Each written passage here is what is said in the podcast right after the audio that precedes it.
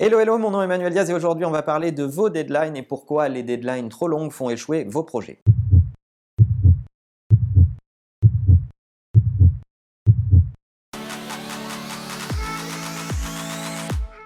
Une question qui revient systématiquement, qu'on pose très souvent, c'est euh, comment respecter ses deadlines, comment ne pas être en retard sur ses projets? Et en fait, c'est assez simple, c'est une question de pragmatisme. Posez-vous une question basique. Lorsque vous avez quelque chose d'important, euh, en tout cas une deadline à respecter, à faire euh, très vite, qu'est-ce que vous faites?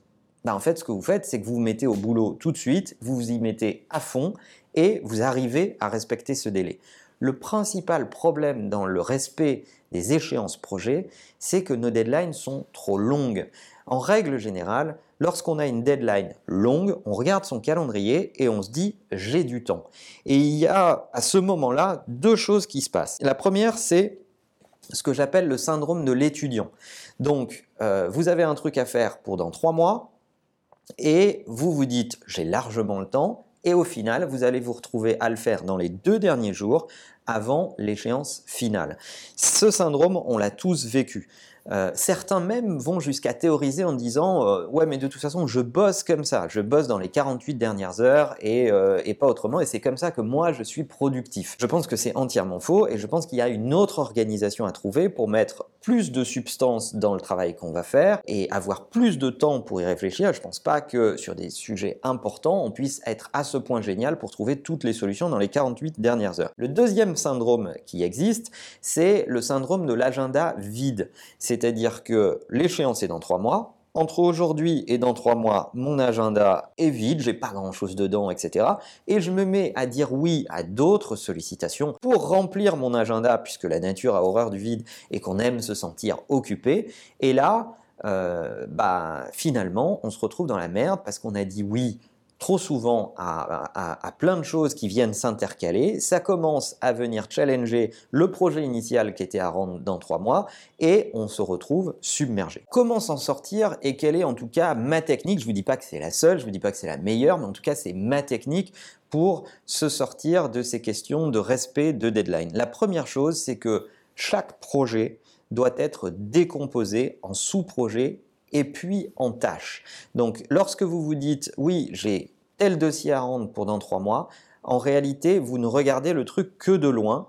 Euh, mais si vous vous mettez à le décomposer, à vous dire, bon, pour faire ce dossier, il faut que euh, je fasse des recherches, donc il y a une période de documentation, il faut que j'aille interviewer des gens, il faut que je me documente et que j'augmente euh, mon niveau de connaissance sur la question, etc., etc. Et à force de décomposer ça en petites briques, vous allez vous rendre compte que votre agenda, il va pas être si vide et que finalement, trois mois n'est peut-être pas un délai si long que ça. Donc, déconstruire votre projet en petites tâches que vous allez programmer jour par jour et semaine par semaine va vous permettre de prendre une meilleure mesure de l'échéance qui est la vôtre et de la difficulté du projet que vous avez à mener. Le deuxième élément, c'est prioriser.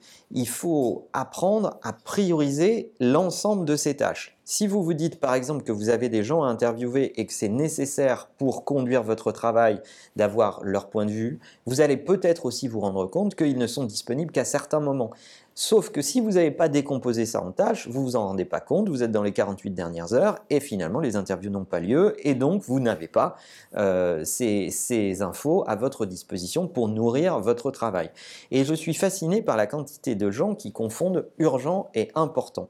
Donc dans la priorisation, il faut distinguer ce qui est urgent de ce qui est important pour mieux s'organiser et mieux euh, prévoir euh, le, travail qu'il y a à mener pour respecter la deadline. Enfin, le troisième et dernier élément pour s'organiser dans, le respect des deadlines, de mon point de vue, c'est avoir le courage de euh, tirer la sonnette d'alarme quand vous vous rendez compte que la deadline ne sera pas respectable.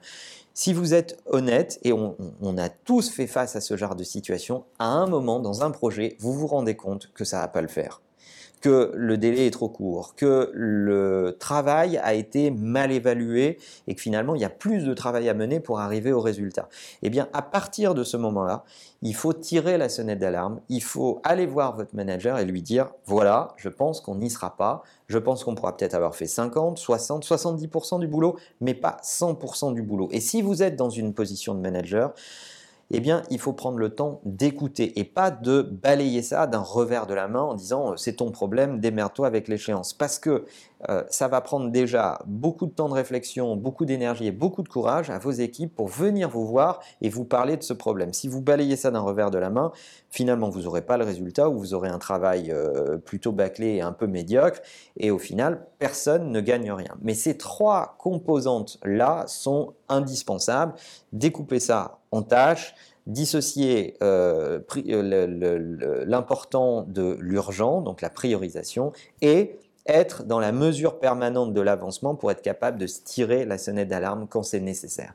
Voilà, j'espère que l'ensemble de ces éléments vous aideront à mieux respecter vos deadlines. Si vous avez des astuces à partager sur comment vous gérez votre temps et euh, vos échéances dans les projets, ça m'intéresse beaucoup, mettez ça en commentaire. Et en attendant, n'oubliez pas que la meilleure façon de marcher, c'est de vous abonner. À bientôt. Yeah.